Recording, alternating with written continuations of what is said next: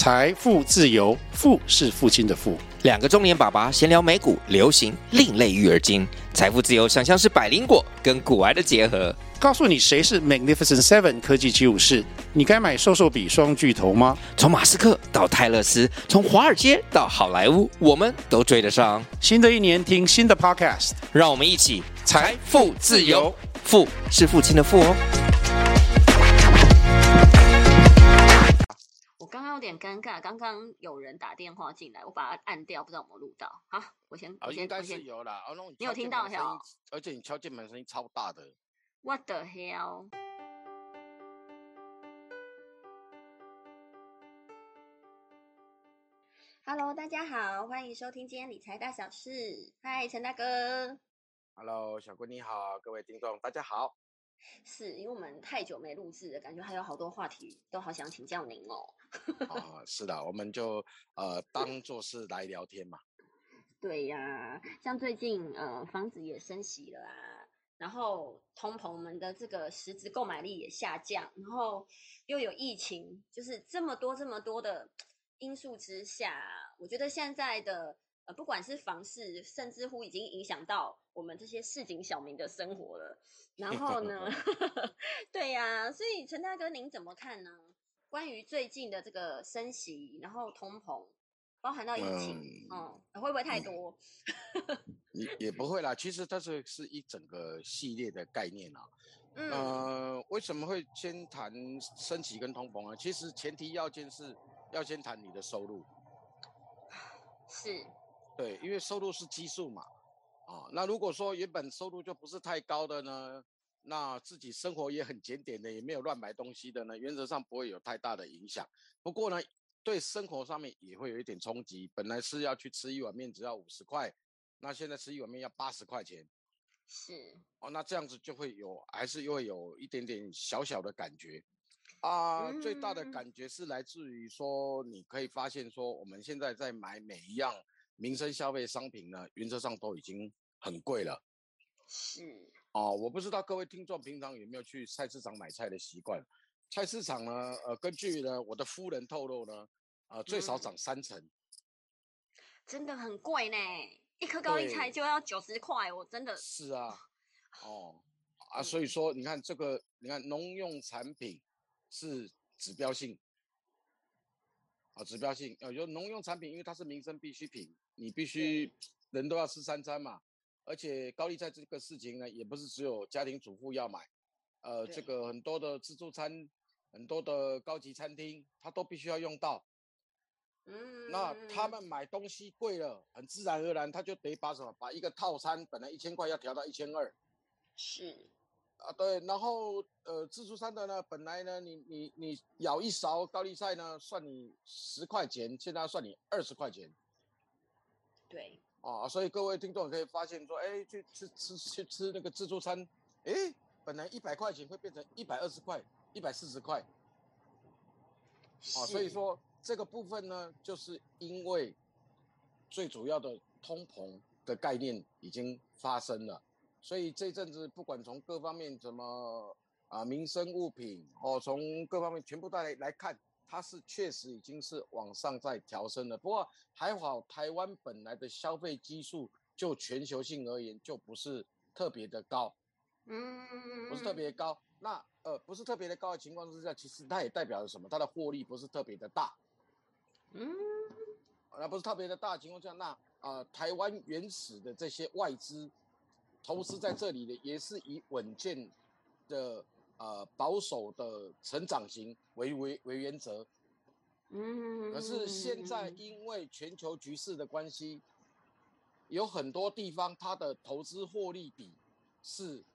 相当的高的，甚至是一倍，甚至是两倍，所以大家会把这一个钱转回到他们原始的投资地，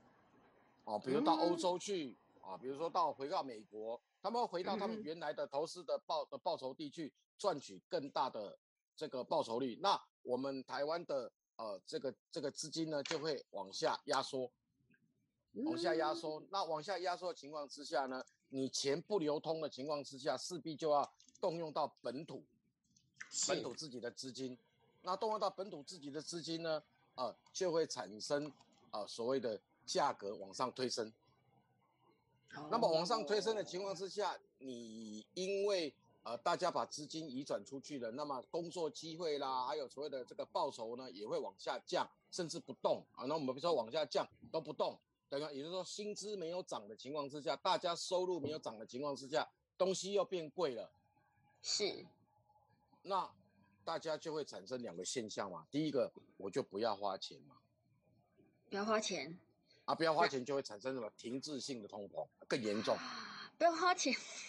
但是吃饭还是要吃啊。哦，啊啊，对，你所以没有的钱已经已经吃掉了，就不能再啊买其啊，他的。我就我就是我就我就各方面都省一点嘛，啊，什么都省一点，那大家都把钱不愿意流通了嘛，那钱不愿意、嗯钱不愿意流通的情况之下，呃，就会造造成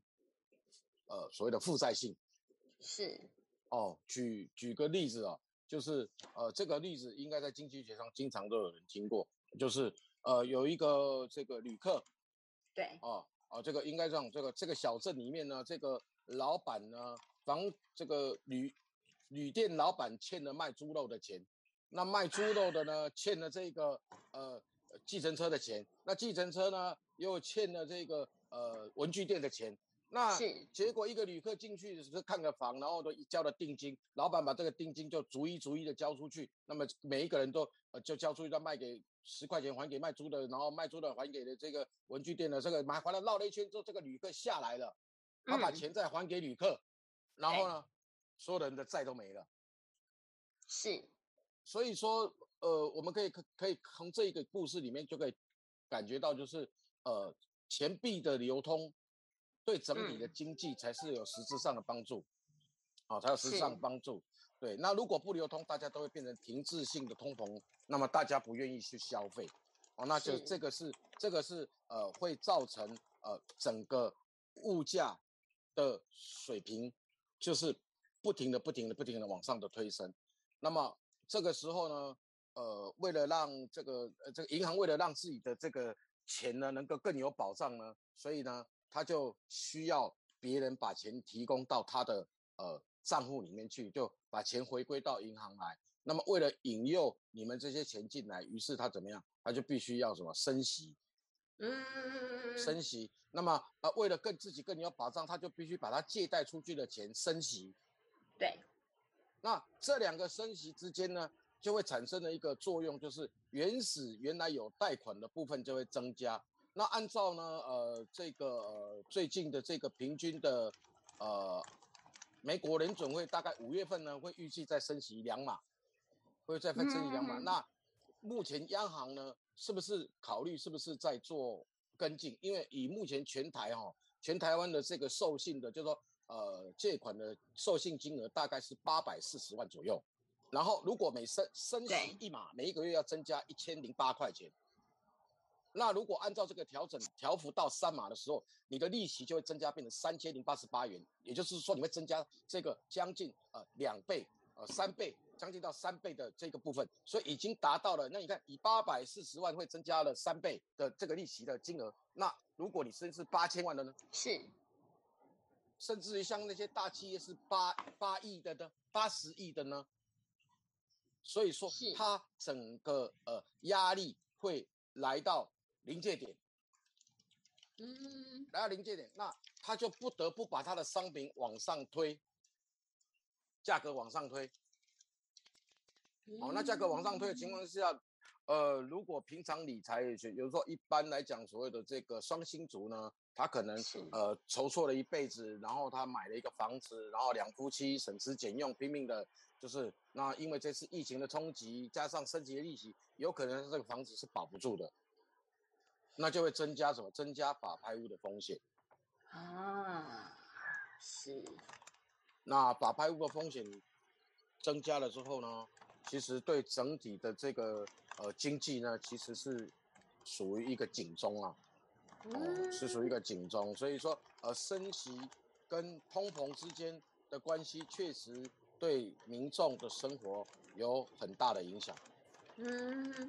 是啊。对，对我非常有有感。我记得上个礼拜呢，有一对夫妻在跟我就是做一些理财上的咨询呢。那他就他问了我好多问题哦，我们我记得我们讲了四个小时。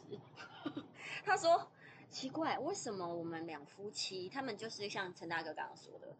他们两个年收入呢加起来哦，大概也有两百万啦，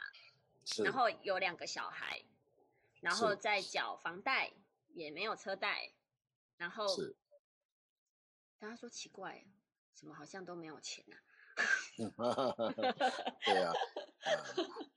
对啊，是，因为现在的家庭收入的一半其实都是在缴房贷，